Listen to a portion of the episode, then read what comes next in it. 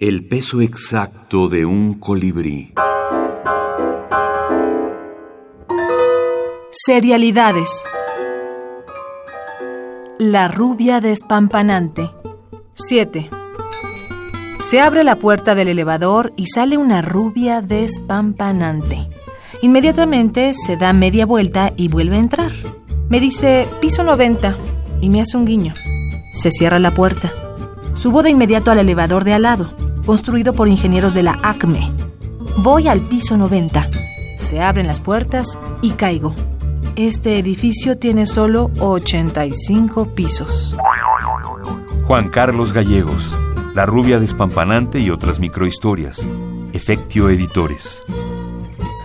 Entonces me interesó mucho esta manera de crear eh, series, ¿no?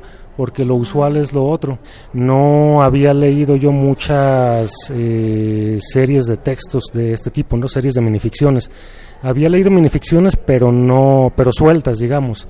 Una de un tema, otra que se hablaba de otro tema y así, ¿no? Todo el libro. Entonces yo, ah, después de la lectura, me propuse crear mi propia serie. Me senté una tarde y dije, bueno, vamos a ver qué sale de esto escribí el primer texto de La Rubia y dije, bueno, ya tengo uno, quiero hacer más, ¿no?